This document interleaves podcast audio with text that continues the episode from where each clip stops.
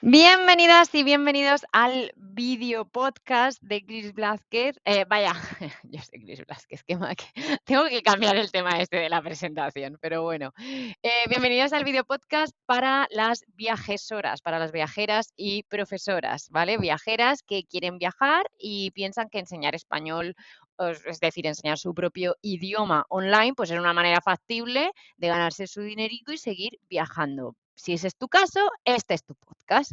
Oye, no me gusta, o sea, no me parece una mala introducción ahora, me la he sacado un poco de la manga, pero me gusta. Bien, en este vídeo podcast, y digo vídeo señalando al vídeo, em, os voy a traer cinco consejos para que des clases sin tener experiencia previa, ¿vale? Los cinco consejos que debes mm, tener en cuenta si no tienes ni puñetera idea de dar clases de de español online o de español en general, ¿vale?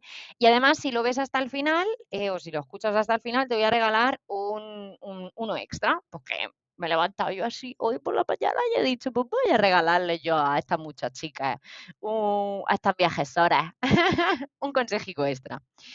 Eh, venga, antes de, pasar allá al, tema pues, de los consejos en sí, Simplemente para contextualizarte, aunque ya muchas pues, me vais conociendo, ¿no? Yo soy Cris y soy una viajesora, es decir, soy viajera y profesora, ante todo viajera y secundario profesora, aunque yo tengo aquí tatuado en el, en el alma un, lápiz, porque en el alma no, coño, pero en el cuerpo un lápiz porque me siento súper profe. Lo que pasa que mi alma viajera va por delante. Y de hecho, em, he venido, ahora estoy grabando este video podcast en España, pero es he estado casi dos años viajando en América Latina y, todo dando clases de español online, desde porque yo empecé a dar clase en 2014 de idiomas y en 2019 ya me hice 100% nómada convenida.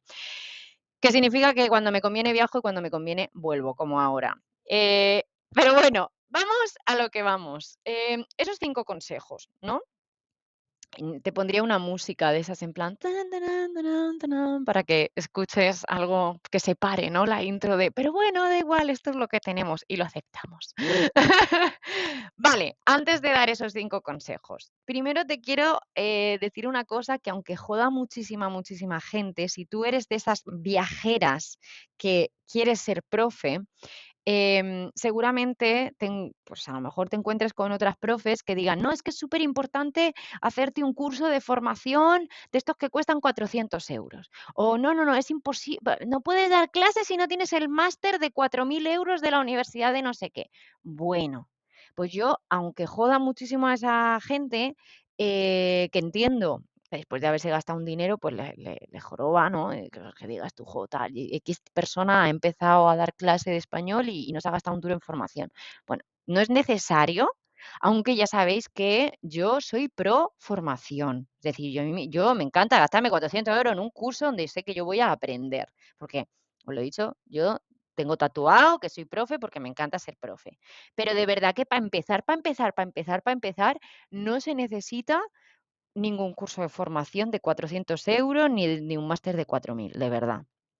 Entonces, dicho esto, vamos con esos cinco consejos que deberías tener en cuenta si tú eres viajesora.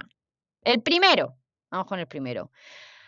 Asume que las primeras clases van a ser desastrosas. Hayas hecho tu máster de 4.000 o tu curso de 400. Ya te digo yo que tus primeras clases van a ser malísimas. Y te lo digo yo, que yo no solo me gasté, eh, o sea, yo eh, no hice ni un máster ni un curso, yo hice una carrera de educación, o sea, yo soy maestra de educación infantil, que, que eso, que decir, cuatro años de mi vida,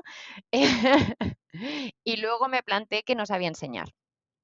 Eh, y yo pensaba que como ya sabía español, pues no iba a ser tan difícil. Y encima yo ya sabía enseñar, o sea, mm, pues no, las primeras clases fueron desastrosas. Te pongo un ejemplo. Yo tenía un, estudiante que además era indio, por lo tanto, digamos que la cultura mm, española, pues para él sería más lejana, imagino, no es lo mismo eh, a un italiano enseñarle español a una italiana que, tiene la cultura española mucho más presente en su día a día, ¿no? O mucho más cercana. Bueno, pues este muchacho vino y no sabía decir, hola, me llamo Kirsna. Bueno, pues sin saber eso, tuve yo la brillante idea de, de preguntarle que cómo le gustaba el café, que, yo qué sé, le estaba preguntando una cantidad de cosas que dices tú, a ver, que aunque eso sea de un nivel muy principiante, este muchacho no te sabe decir ni hola, buenos días. ¿Cómo me voy a ir yo a preguntarle cómo le gusta el café? O si es que le gusta té o café, si es que no... eh, bueno, a ver, té o café sí es fácil porque esas dos palabras sí existen em, en español, imagino, café, ¿cómo se dirá en hindú? Si es que, claro, a lo mejor muchacho, yo ya no me acuerdo de, de si... Ya me estoy yendo por las ramas, lo siento. Bueno, total, que el muchacho este, yo le di un par de clases y al poco obviamente me dejó, porque no estaba aprendiendo nada, porque no tenía una, un- una metodología yo clara y luego yo poco a poco empecé a darme cuenta y empecé a investigar y empecé a aprender, em, sabiendo yo lo que es la metodología y las pedagogías, eh, tuve que aprender a cómo enseñar el español, ¿vale? Porque ser nativa no te acredita como tal a saber enseñar ese idioma. Eh, por aquí está saliendo el, gatillo para saludar. Muchas estaréis esperando la chipa. La chipa la tengo fuera de esta habitación porque si no, no me deja grabar. Se ponen a jugar con el, el gato y al final no me dejan. En fin, Primer consejo, asume que las primeras clases van a ser desastrosas. Punto. Ya está, lo asumimos, ok. Segundo consejo, y este es súper importante, prepárate las clases. Prepárate las clases antes de dar clase, ¿vale? Porque si no te puedes presentar a una clase directamente sin saber exactamente lo que vas a, a dar. Otra cosa es que luego esa clase pues tome otro rumbo.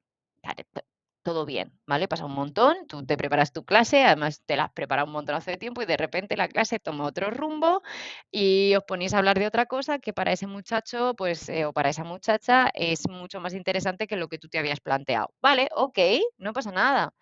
Em, pero hay que preparársela, sobre todo al principio, ¿vale? Eh, no necesitas saber, eh, perdón, necesitas saber las actividades que vas a realizar, y cuánto tiempo le quieres dedicar a cada una de ellas, qué deberes le vas a mandar, todo eso te lo tienes que organizar antes. Eh, pero también te digo una cosa, eso solo va a ser al principio. En el momento en que tú ya cojas un poquito y sobre todo cuando, mm, que esto pasa mucho, tú tienes un estudiante de X nivel o una estudiante de X nivel y empiezas a dar una clase con ella y de repente te llega otra estudiante que tiene ese mismo nivel. Pues tú ya sabes cómo copia y pega lo que hiciste con uno o con una si te ha dado resultado, ¿no? Em, eso pasa, pasa mucho. Entonces, primer consejo, asume que las primeras clases van a ser desastrosas y segundo, planifica. Y conforme tú vayas dando esas primeras clases, dejarán de ser desastrosas. Conforme te vayas planificando más las clases, llegará un momento en que no necesites planificar tanto. Yo ahora, em, es que no, pero claro, llevo ya muchos años. Entonces, yo cojo, me siento y, mm, también tengo mi planning, sé exactamente lo que voy a dar porque yo ahora tengo un público muy específico, lo he probado todo, he probado clases de nivel intermedio, avanzado, beginners, no sé qué, de clases del DL, de preparaciones de exámenes, clases de comercio, no sé qué, lo he probado todo y he dicho, vale, ahora para enseñar gramática, yo solo quiero principiantes absolutos porque es lo que más me gusta y lo que más disfruto. Entonces yo ahora lo tengo todo mucho más claro, pero eso lo he, lo he ido sacando con los años. Entonces, tú para empezar necesitas planificarte bien tus clases, lo que vas a dar y si de repente te planteas una clase y la clase toma otro rumbo, no pasa nada. Tú ya la tienes planificada, entonces esa para la siguiente. Y punto, y ya está, ¿vale? Em, y te voy a dar también un, un mini tip. Intenta que las actividades sean mucho más interactivas, ¿vale? De hablar contigo. O sea, quiero decir, al final el objetivo siempre es que, y no me canso de decirlo, yo sé que soy muy pesada, pero nadie quiere aprender español, todo el mundo quiere hablar español. Por lo tanto, este mini tip apúntatelo bien, intenta que todas las actividades que hagas, em, más que de rellenar huecos, que es importante también aprender gramática y todo lo que tú quieras, lo importante es que acaben hablando, ¿no? Entonces, intenta que esas actividades que tú te planifiques sean unas actividades donde al final, de una manera u otra, se acabe hablando, no solo rellenando huecos, ¿vale? Por ejemplo, eh, ¿cómo aprendemos a montar en bici? Pedaleando, ¿verdad? No es explicándole cómo se pone el... No, entonces vamos a aprender hablando también. Por supuesto, tú con tus actividades, tus cositas, pero al final lo que queremos es hablar.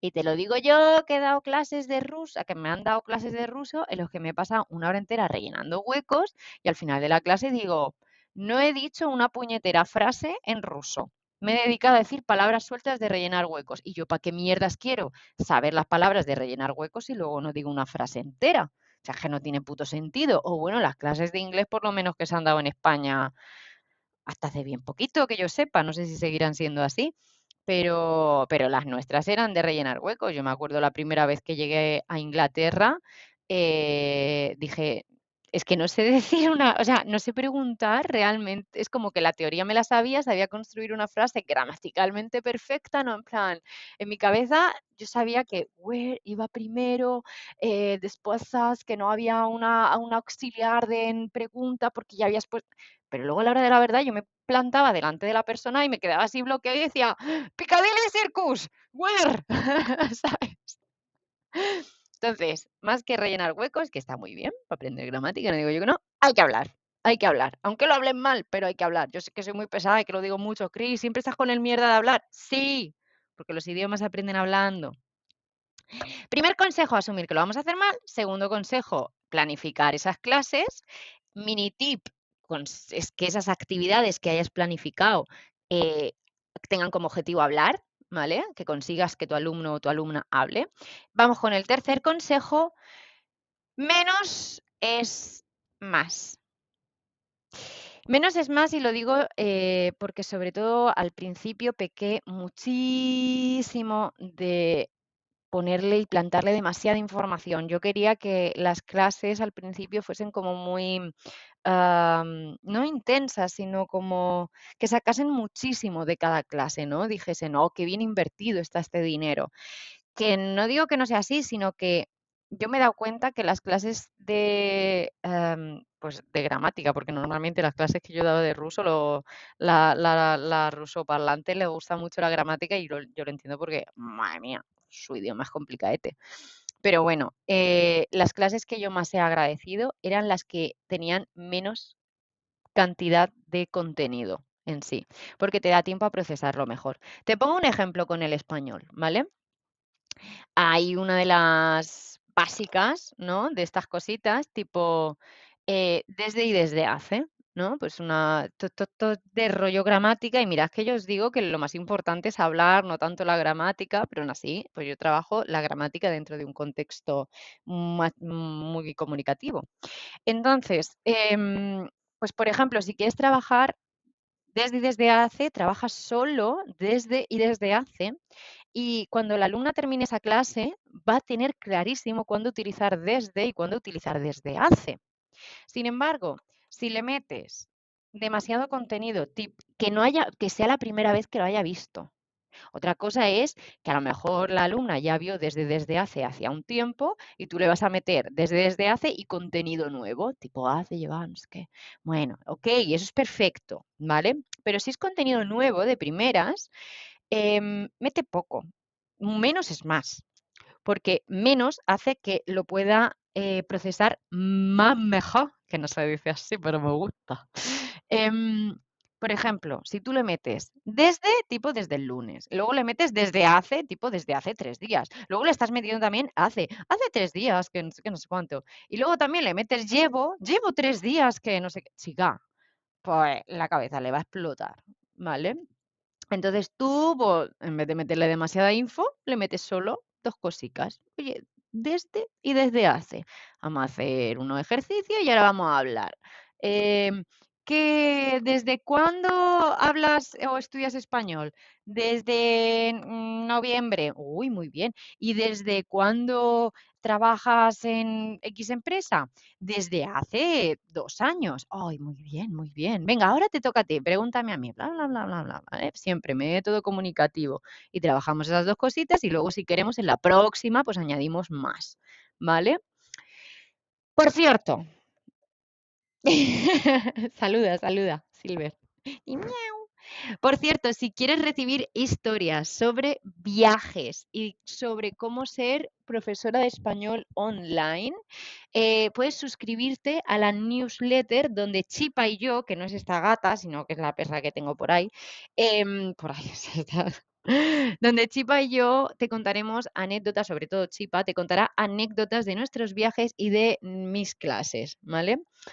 Eh, te puedes, entrar en chrisblázquez.com y ahí puedes suscribirte. Y si no, pues tienes el link en la descripción. Y esas cosas que dicen los youtubers y las youtubers.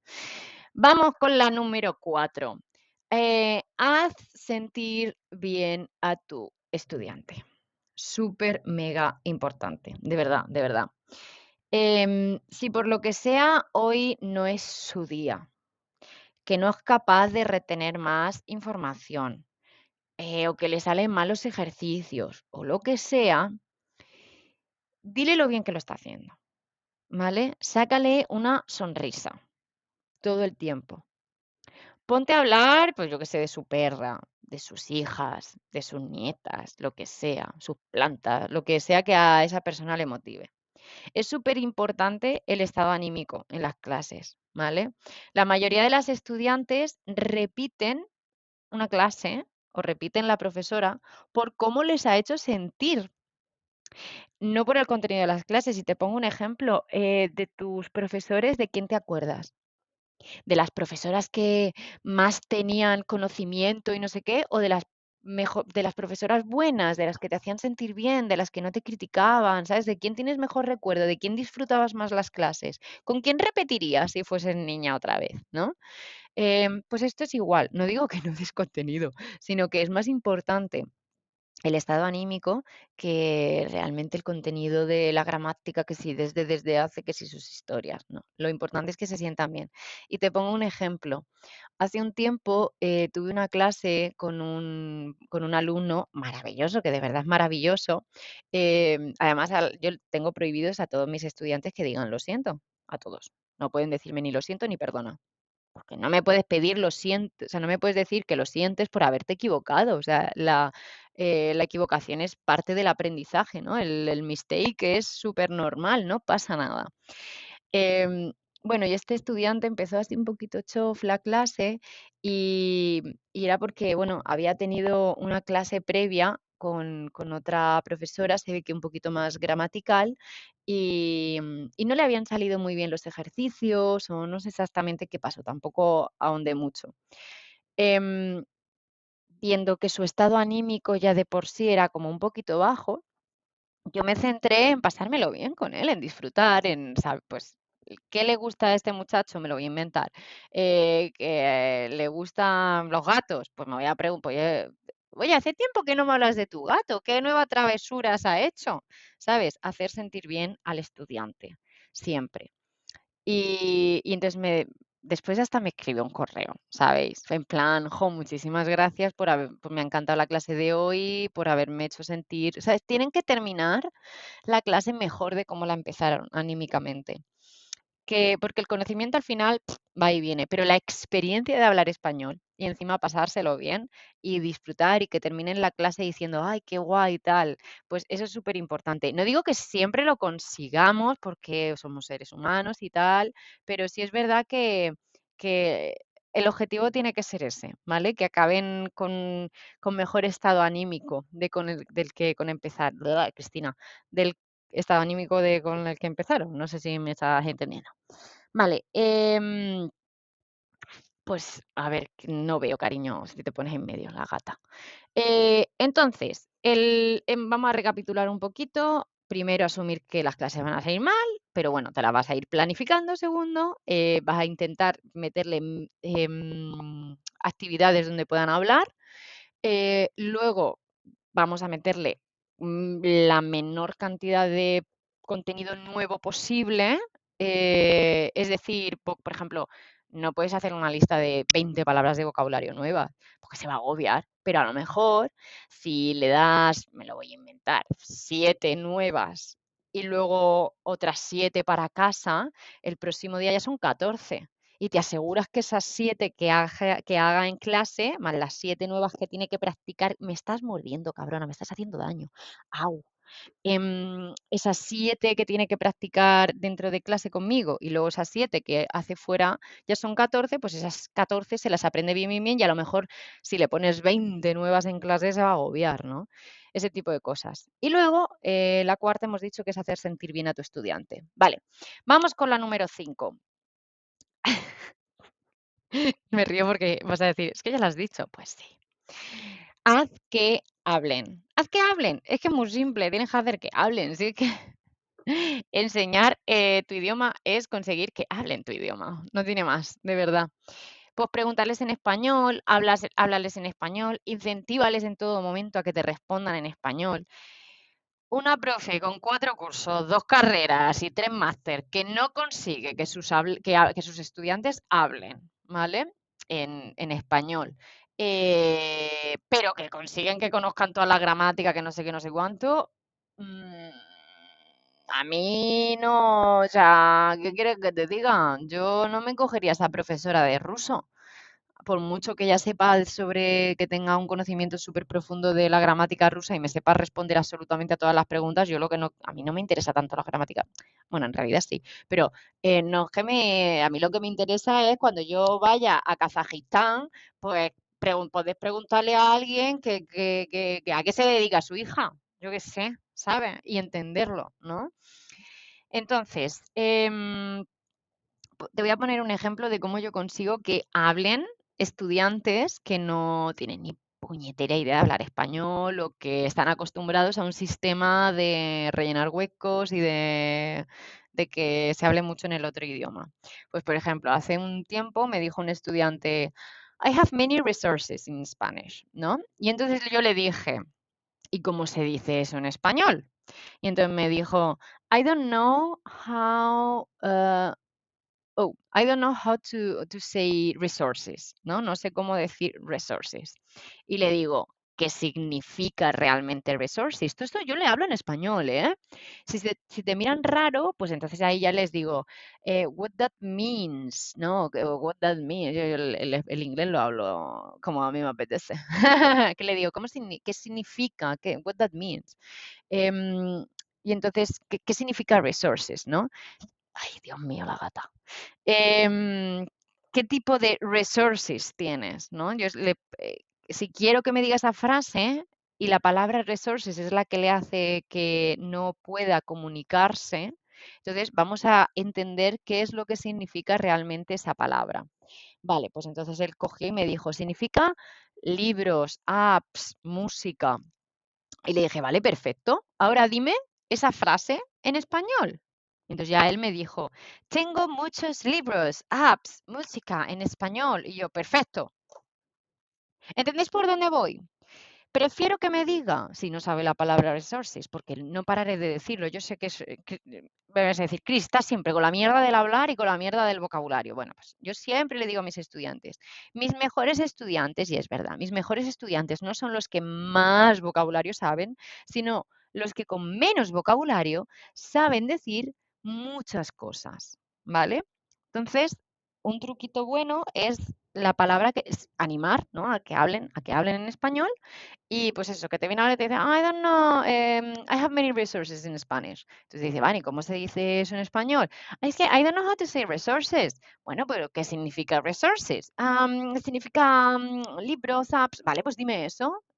Entonces ya la frase es más simple tengo, mm, mm, tengo, a lo mejor te dice muy libros, apps y música, pues tú la aplaudes, le dices, muy bien, perfecto, ¿por qué? Porque te he entendido y lo que quiero es que tú hables. Y ya luego el día de mañana, en la parte de gramática, te enseño la diferencia entre muy y mucho, que por cierto, pues muchos para, para contables y cosas que puedes contar, ¿no? Muchos libros, muchas eh, casas.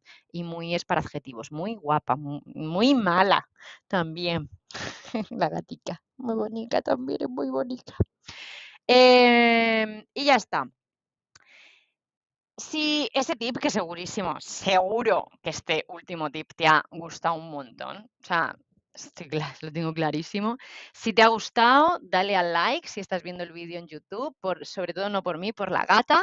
Em, y queda un consejito extra más, ¿vale? Pero antes, si te gusta lo que te cuento, es seguro, porque ya hemos dicho que te tiene que gustar viajar por el mundo y lo que quieres es enseñar tu idioma, ¿no? Bueno, pues entonces el libro curso de las profes viajeras eh, o de las viajesoras, viajeras y profesoras, que no tienen ni puñetera idea de cómo empezar a dar- con este mundillo de dar clases de español online y todo eso, ese libro curso, que además viene con la versión audio de regalo, o sea, tú puedes leer el libro o puedes escuchártelo mientras lavas los platos o mientras vas en el tren de una estación a otra, ¿sabes? Em, ese libro curso que encontrarás en chrisblázquez.com barra libro es perfecto para ti.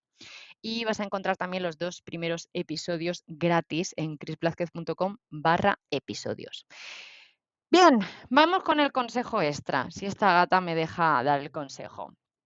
Eh, recapitulación rápida, asumimos que las primeras clases van a ir mal. em, prepárate las clases, da menos contenido, pero que quede claro ese contenido, haz sentir bien a tu estudiante siempre, en cada momento, en cada actividad. Cinco, haz que hablen español. De nada sirve saber un idioma si no sabes usarlo. ¿Para qué quieres un Tesla último modelo donde sabes cómo se pasa la energía y llega al motor de arranque y que consiga que el embrague funcione? Si cariño, luego tú no sabes conducir, ¿verdad? Entonces, pues eso es la recapitulación y vamos con el consejo extra. Si esta gata me deja. Em, consejo extra, aprende un idioma. Aprende un idioma y porque de nada sirve dar clases de español online si luego pues mm, no sabes cómo se sienten tus propios estudiantes, ¿no? Eh, tienes que saber cómo te siente, cómo se siente aprender un idioma y además online. Em, además así de también es súper guay porque vas a conseguir un montonazo de herramientas nuevas, vas a ver cómo, cómo otras profesoras dan clase, vas a incorporar las ideas que mm, te gusten de ellas y vas a evitar las cosas que no te han gustado, ¿no? Pues, por ejemplo, el rellenar huecos toda la puñetera clase en vez de estar hablando. Em, así que nada, yo, por ejemplo, empecé a usar Google Doc porque se lo vi a una profe que, que ya estaba, lo usaba conmigo y a mí me encantó. Entonces yo automáticamente empecé a incorporarlo en, mis clases. Estamos hablando de 2020. Y ya está. Em, si quieres ver otras entrevistas de profes de, español, las tienes por aquí. Y nada, buena enseñanza, buen viaje, suscríbete y esas cosas. Y hasta un besico muy grande, corazón. Chao, espero que te hayan gustado. Dime cuál es el que más te ha gustado. Y todas esas cosas. Besico. A ver, que pare por aquí también.